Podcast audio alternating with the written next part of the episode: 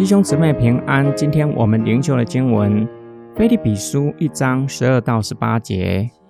弟兄们，我愿你们知道，我所遭遇的，反而使福音更加兴旺了，以致整个王宫侍卫队和其余一切的人都知道我是为了基督才受捆锁的，而且大多数族内的弟兄因我所受的捆锁，就笃信不疑。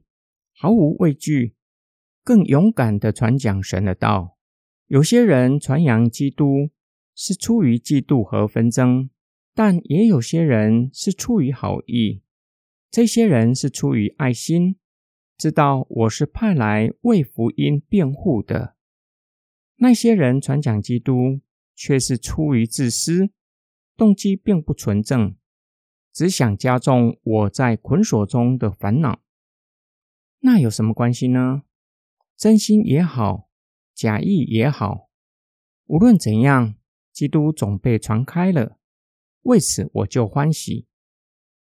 保罗说明目前的情况：为了传福音，被关在凯撒的监牢里。他的遭遇，连王宫的侍卫队和其余的人，可能只与保罗一样，被关在监牢里的犯人。全都知道保罗为了福音被关，结果就是让福音更加的兴旺。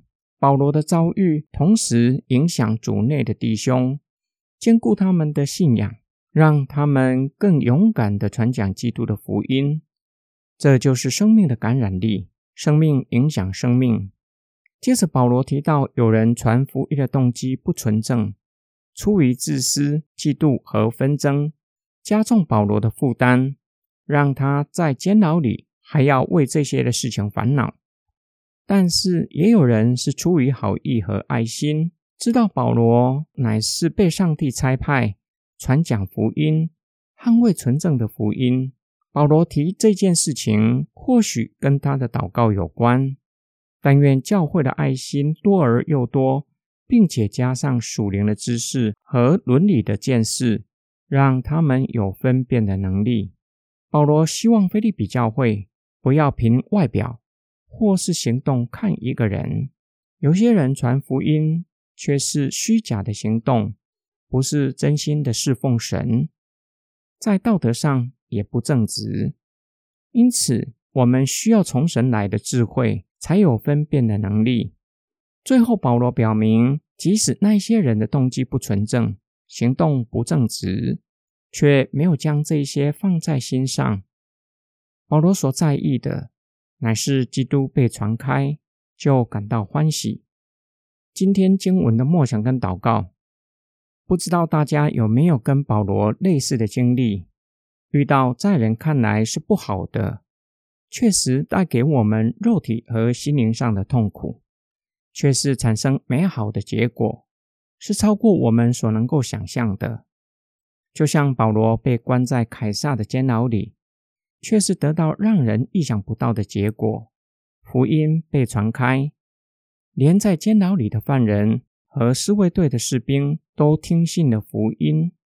我曾听过一手的见证：有人因为传福音被关在监牢里，白天被强迫工作，晚上还要进行思想教育。目的就是要让他放弃信仰。公安告诉他，只要否认耶稣，就可以得着自由，就可以出监牢。那位弟兄并没有因此放弃信仰，相反的，更加坚定的信靠耶稣基督。他是活生生的见证人，感动了许多的犯人，其中也包括一些的公安。他们暗地里信了耶稣基督。